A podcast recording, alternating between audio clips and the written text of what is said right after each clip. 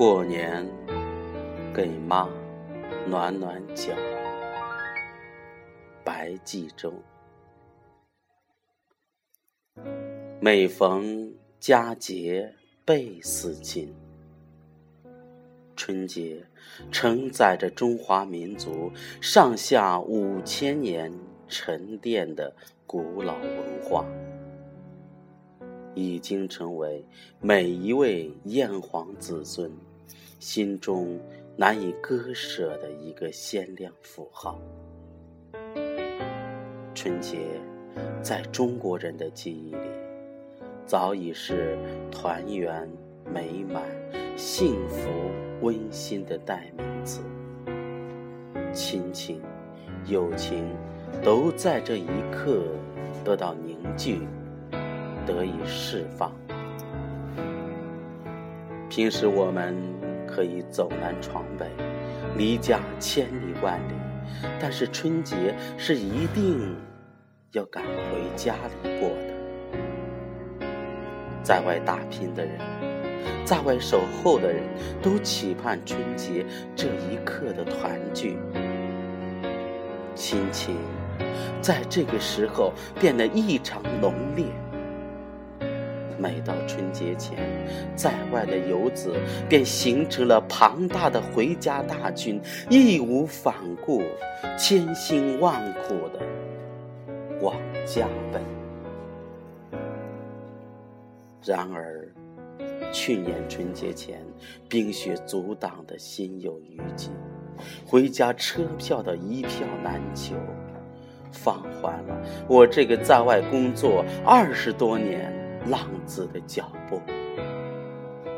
但是小年过后，八旬老母电话里委婉地说想要我回家过年，这就像吹响了回家的冲锋号。我开始四处托关系，找熟人弄一张回家的票。由于正值高峰期，买票未果，好在一个朋友求朋友，又请朋友的朋友帮忙，好不容易送上了回湖南老家的火车。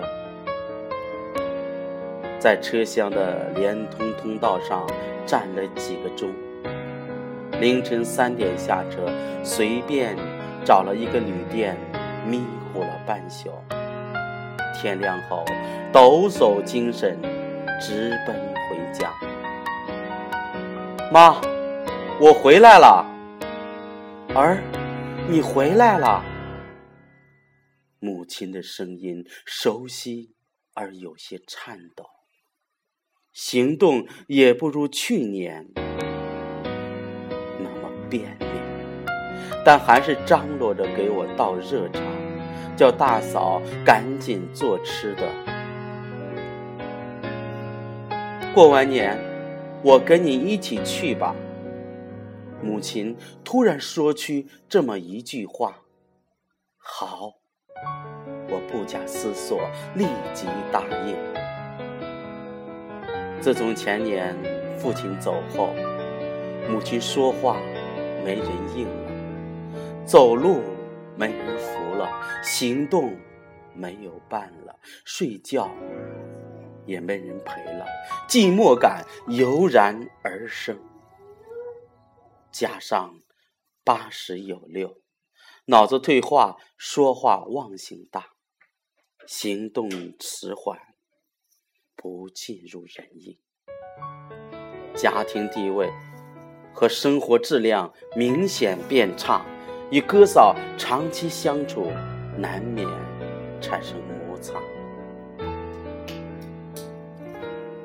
母亲便产生了到几个儿女家分别生活一段时间的想法，也是可以理解和支持的。我同兄弟姊妹交流后，提议趁过年团圆之际，召开一个家庭会，商议母亲的晚年抚养问题。我做中心发言。母亲生养我们七姊妹，含辛茹苦把我们拉扯大不容易，做儿女的唯有感恩。我们七姊妹一个因病先逝，按理说六姊妹母亲在每个人家里生活两个月，正好一年到头。这样，母亲转动生活，经常换换环境，调节一下，也利于安度晚年。但是，大姐和五姐分别投靠儿子到了长沙，外孙事业刚刚起步，都只有两居室，基本上不具备安顿一个八十外婆的条件。我和老幺都在广州。母亲要来这里，必须请一个懂粤语的家乡人陪同，既当翻译，又照顾生活。更重要的是，母亲晕车，长途跋涉，身体吃不消，怕在途中出现意外。还有三姐在湖北农村，勉强维持生活，很难供养老母。唯独大哥这里，儿女都外出工作了，哥嫂两人脾气好，人缘好，做点小生意可糊口。尽管哥嫂六十有余，身体也有点毛病，但有能力，也出于真心愿意照顾老母生活。母亲这几年在老大家，大家有目共睹。老母种菜、做饭、洗衣，一概不管，过着饭来张嘴、衣来伸手的生活自在，好评如潮。只是辛苦了哥嫂。母亲在老大这里养老是最佳选择。母亲不能转动生活，但可以反转。就是在外的儿女们过年回家，母亲生日等节假日，经常回来陪陪母亲。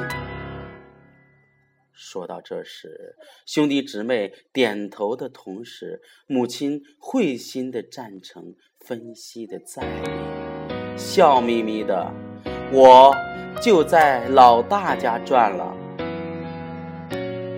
至于母亲的生活费，按照我国的法律，子女赡养老人；而按照老家的习俗，是儿养老。兄弟三人，老大一家负责照顾老母的生活起居，已出力了，无疑再出钱。老幺身体稍差，生活不太宽裕，而我的条件稍好，首先表态。母亲的养老费，我全包了，每月定期邮汇。其他兄弟姊妹愿意的话，有时也可表示一点，我想母亲也会高兴的。没想到老幺当即表态。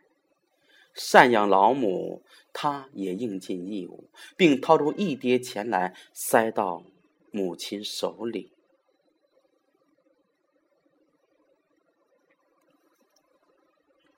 母亲怪嗔的说：“我用不了那么多钱，只要你们把自家搞好，我心里就舒坦了。”随后的几天，我分别到湖北三姐和长沙二姐、五姐家拜年，传达家庭会议精神。姐姐都说，母亲养育了我们，我们应该把老人的晚年安排好。我们都享受母亲，享受亲情，享受家庭的温暖。我这个几十年没陪母亲睡觉的儿子。在家的几天，天天给母亲暖脚，更多的是享受母亲的温暖。有妈才有家，我们忘不了母亲的养育，更忘不了母亲的教诲。愿他老人家健康长寿，安享晚年。